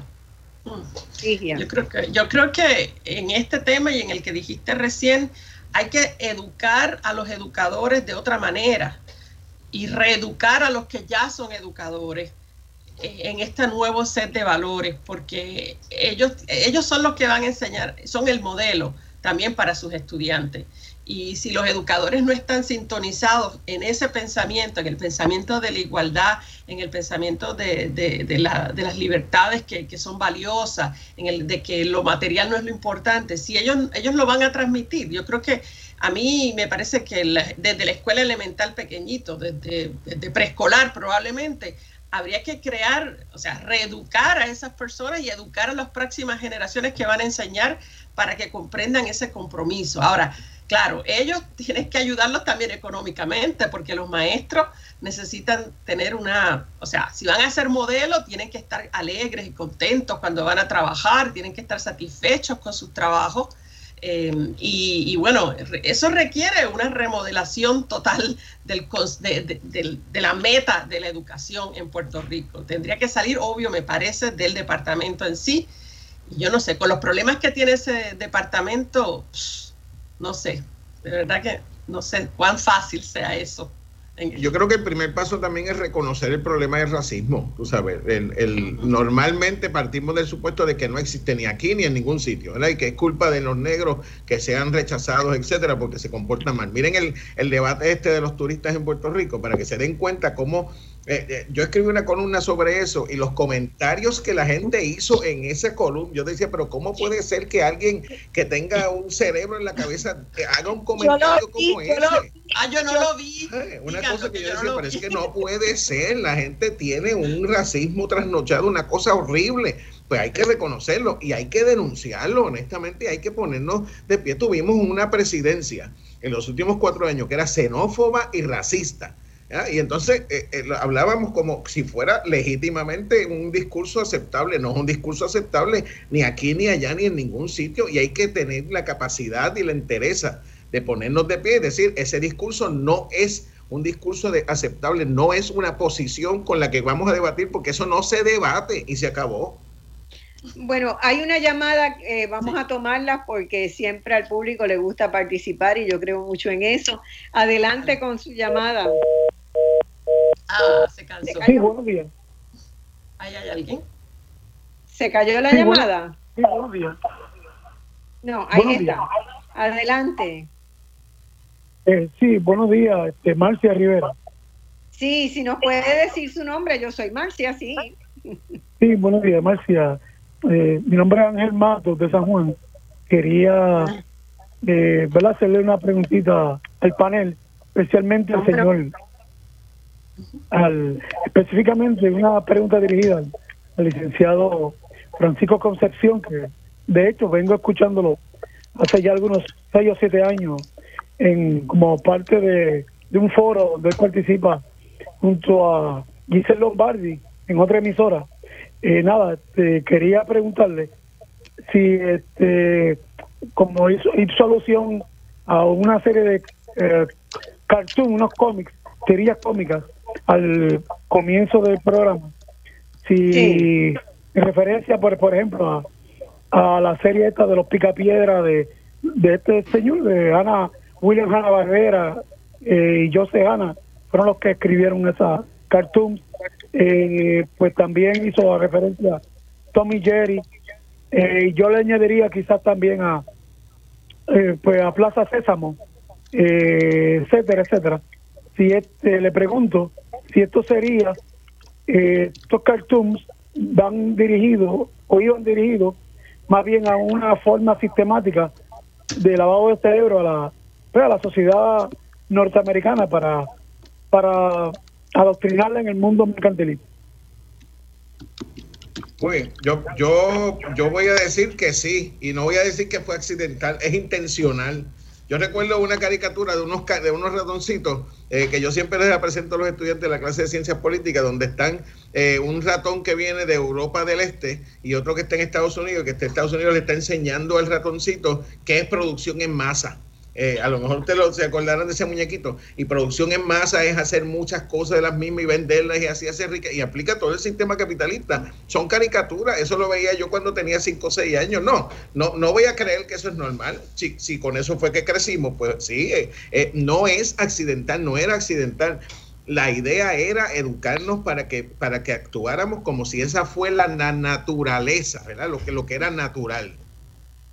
Yo les recomiendo un libro muy bueno que se llama Para leer el pato Donald, de Ariel Mate, Armand Matelard y Ariel Dorfman, que está buenísimo y analiza eso exquisitamente, exquisitamente. Hace, hace años de ese libro, un extraordinario libro de Ariel Dorfman y, y Matelard, sí, exactamente. Este, sin duda, no solamente eso, hay que también remirar la función del cine eh, con algunos amigos que son cinéfilos como, como yo, que me encanta el cine, siempre hablamos, ¿verdad?, de la imagen de Estados Unidos que quiso representar el cine norteamericano. Y, a, mí el, cine americano hoy no me, no me llama la atención para nada.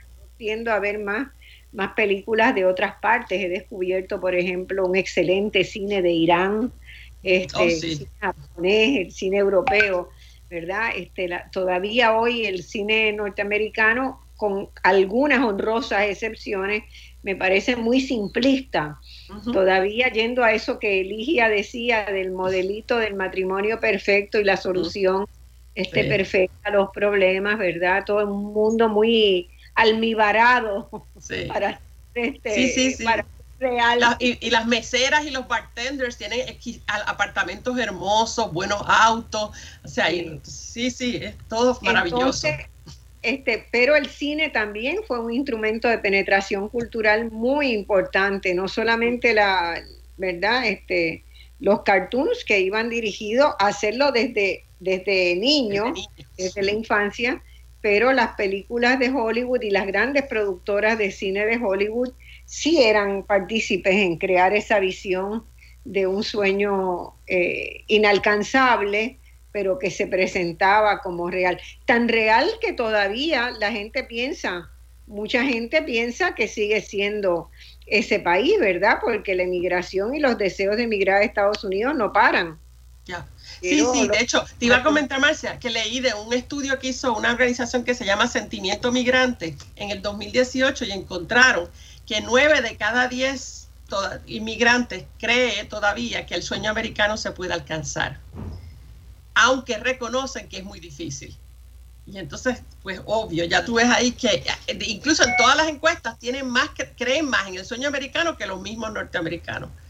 Y es precisamente como tú dices, es por el cine, por lo que ven por televisión, o sea, todo eso les, les, lleva a creer esta idea de que, de que no hay que, o sea, una mesera vive también, oh, bueno, yo puedo ser mesera, eso es fácil, yo voy a tener todas esas cosas, ¿no?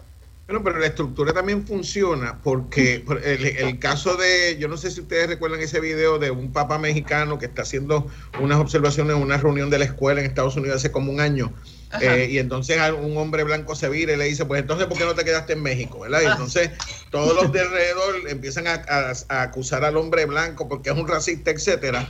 Y entonces el mexicano se ve obligado a ponerse de pie y decir, pues yo vine para acá porque este es el país más grande del mundo. Y a mí me da una vergüenza escuchar una cosa como esa, porque el, padre mexicano se vio obligado a, humillarse públicamente en última instancia, diciendo, no, yo vine porque este es el país más grande del mundo. Mentira, viniste porque tenías que trabajar y aquí es donde había trabajo. Más cerca, te quedaba cerca. Exacto, si no hubieras sido eso, si hubieras estado en, en el norte de África, a lo mejor hubiera sido Alemania. Correcto. sí.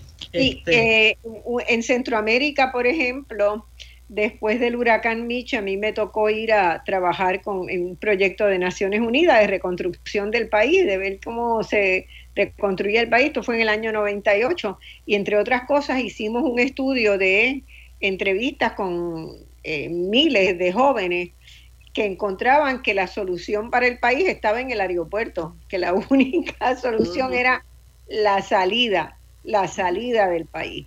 Y te lo graficaban así, ¿no? Tú sabes, acá no hay esperanza, no hay expectativa, no hay... Claro, es un país también muy intervenido por los Estados Unidos, donde se trató de, eh, ¿verdad? La, población hondureña eh, piensa que lo mejor está allá y que lo peor está acá, pero probablemente buena parte de eso peor fue creado por las condiciones que pusieron los estadounidenses. El Fondo Monetario este, también. Eh, bueno, hay que mirar cómo funcionan, por ejemplo, los tratados de libre comercio. Los tratados de, libre comercio abren las fronteras para los bienes, pero no para la gente. para las personas. Entonces convierte a los trabajadores en, en, en mano de obra cautiva en los países.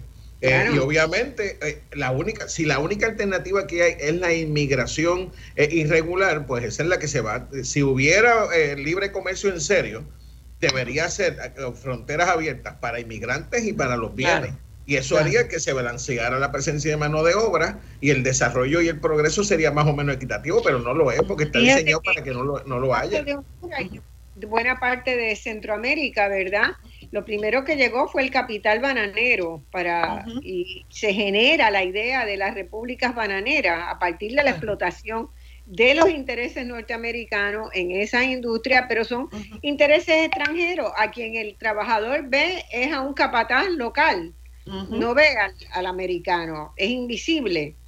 Y lo mismo pasa en las maquilas de ropa, en las fábricas de ropa, con condiciones de explotación tremenda. Entonces, la gente no logra entender que el país es pobre porque ha permitido ese modo de producción extranjero que está anidado allí, ¿verdad? Que ha generado pobreza en, Honduras, en Honduras y en Guatemala y en, casi todos los países de la región. Y sigue pensando en que, en que la salida está en irse, irse a Estados Unidos. Lo mismo pasa con, población en eh, con población cubana. Ahora con de hecho con Ligia lo comentábamos el otro día, ha aparecido una ruta muy extraña para llegar a Estados Unidos desde Cuba. Y arriesgada, y muy arriesgada también. Y muy arriesgada, cuenta cómo es esa ruta. Esa ruta comienza por ir de Cuba a, a Guyana. A Guyana. que ahí no les piden visa, no les exigen visa en Guyana. Luego entonces tienen que cruzar desde Guyana, en el norte de Sudamérica, a veces tienen que cruzar ríos traen todos sus papeles en Ziplocs para que no se les mojen cuando crucen los ríos. Una señora me contó que tuvo que hacerlo. Y luego entonces pasan por buses, eh, buses y buses. A veces hay algún avión envuelto porque a veces van hasta Brasil y entonces entran al Uruguay por la, por la frontera brasileña. Una vez que están aquí, y se regularizan, porque acá es bastante rápido que se regularizan y se se les conceden las cédulas de trabajo, entonces van a la embajada nicaragüense porque con 50 dólares compran una visa para entrar a Nicaragua. Entonces, se de ahí se van a Nicaragua para con la intención de a pie y en, bus o en guagua eh, cruzar de alguna manera hasta Estados Unidos. Y todo eso me ha dicho, una muchacha me lo dijo así, me dijo, porque mi sueño es tener un Porsche. Y tiene un hijo de cinco años que dejó atrás en Cuba. Y ella está haciendo todo esto porque su sueño es tener un Porsche. Así mismo me lo dijo, yo me quedé con la boca abierta. Otra señora de sesenta y pico años hizo todo este trajín, está aquí para poder enviar dinero para que compre la hija aires acondicionados para la casa. Y me lo dijo así en, en, una, en el hospital que estábamos sentados una al lado de la otra. O sea, es una cosa impresionante. Ese sueño americano se ha vendido muy bien. Este, hay este, una enorme cantidad de, de, ¿verdad? de población de Cuba que ha venido a Uruguay no porque se quiera quedar en Uruguay, sino porque quieren entrar a Estados Unidos. Pero nada más que imaginar las distancias en el globo terráqueo, a uno le vuela la cabeza, ¿no? Sí, como, este, como, decíamos el otro día, Marcia, con bebés, a veces con bebés, con bebés tiene la intención de, de cruzar desde Nicaragua hasta Estados Unidos cargando un bebé. Sí, yo conocí a una la semana pasada, hace dos semanas, con una bebé de cuatro meses de nacida, que lleva tres años en Uruguay, que el marido tiene trabajo, que ella también ha conseguido trabajo, que eh, desde cualquier perspectiva uno piensa, le va muy bien, están estables, están en una sociedad este, solidaria, donde podrían echar raíces no, su sueño es irse a Estados Unidos. La única discusión que tiene con el marido es de si es a la Florida que se van o si es a, Texas que se van porque tienen otros familiares allá. Así es. Pero es todavía, así que el sueño funciona todavía como un gancho mítico, no, no me cabe duda, no me cabe duda. Aunque todas las estadísticas dicen que no les va bien en Estados Unidos. Claro, lo que pasa es que, la, lo que, lo que la, forma en que se analiza es como una apuesta. Bueno, eh, no te va bien a ti, pero a mí me va a ir bien. Es como jugar, comprar una, un, billete de la lotería. Porque también lo que se valora, ¿verdad? Es este, la oportunidad individual. Sí. Y, y, el mito está construido sobre eso. Y claro, sobre ti mismo, tú eres quien controlas tus circunstancias, crees que las controlas. Exacto, crees. Crees que las controlas. Ya cuando se llega a la realidad no es así. Los datos que hizo la ciudad de Nueva York, hizo un estudio recién comenzando el COVID, como a los tres meses de la, de la epidemia eh, este, de COVID en la ciudad de Nueva York. Y los datos eran, eran impresionantes, abrumadoramente fueron las comunidades de latinos y de población afrodescendiente las primeras ¿Por qué? Porque no tienen servicios médicos, porque no pudieron hacer una consulta médica cuando se sintieron mal, no pudieron irse a hacer un examen, entonces... A veces viven muchos en una casa, muchas personas en una misma casa. El hacinamiento, este, la densidad poblacional en las comunidades donde viven, la falta de higiene en, esas comunidades, la poca costumbre de estarse lavando las manos, la incapacidad de estar comprando este, mascarillas para ponerse. O sea, muchos elementos coincidían para hacer que en la ciudad de Nueva York la proporción más alta de infectados y de muertes por COVID-19 fueran las poblaciones afrodescendientes y los latinos. Así. Entonces todavía, o sea, eso es hoy. Eso es hoy. La evidencia sigue estando ahí. Bueno, amigos, les agradezco un montón su participación. Ya estamos llegando al, al final del programa. Este, desde ya quedan invitados siempre para estar en, Voz Alternativa. Nos encanta tenerlos y todo lo que aportan. Ligia. Eh, nada, el sueño americano se sigue repitiendo, pero es más que nada un cliché. Hoy en día es un cliché. Eh, y, y, hay otra gente que está creando otros sueños, como les dije, de Canadá y hasta el presidente Xi Jinping está promoviendo el sueño chino, que es un concepto colectivo, es un sueño colectivo para el país, que es una, una manera de verlo que es mucho más progresista. Hay que mirar para otros lados, no todo está en Estados Unidos, estamos acá en Latinoamérica, otras partes de Europa. Si de verdad ustedes se quieren ir a Puerto Rico, piénselo bien, pero hay otras partes a donde ir donde usted tiene mejores oportunidades de tener una vida sana. Tú elegiste, tú te viniste de Estados Unidos con su esposo estadounidense. Sí, así es. Yo dije, yo no me voy a poner vieja en este país. Ponerse vieja en Estados Unidos no es bonito. Gracias por estar acá, Francisco. Te despides de tu público. Yo voy a adoptar la posición que adoptó Malcolm X en su momento. Lo que era el sueño americano para los blancos era la pesadilla para los negros. Y la única alternativa es romper con ese sueño, que es un mito, y comenzar a construir algo distinto. Martin y Malcolm tenían algo en común, y termino con esto. Ellos vieron como alternativa el socialismo, era la única posibilidad de romper con esa pesadilla del, del sueño americano. Y es interesante, ¿verdad?, cómo ha ido surgiendo con mucha fuerza en Estados Unidos un movimiento de socialismo democrático que hoy este, participa electoralmente, que tiene, tiene visibilidad y vigencia. Dejó de ser un cuco, dejó de ser un cuco. Bueno, muchas gracias amigas y amigos y aquí estamos en Voz Alternativa hasta el próximo domingo con otro programa eh, tan interesante como ha sido este. Gracias.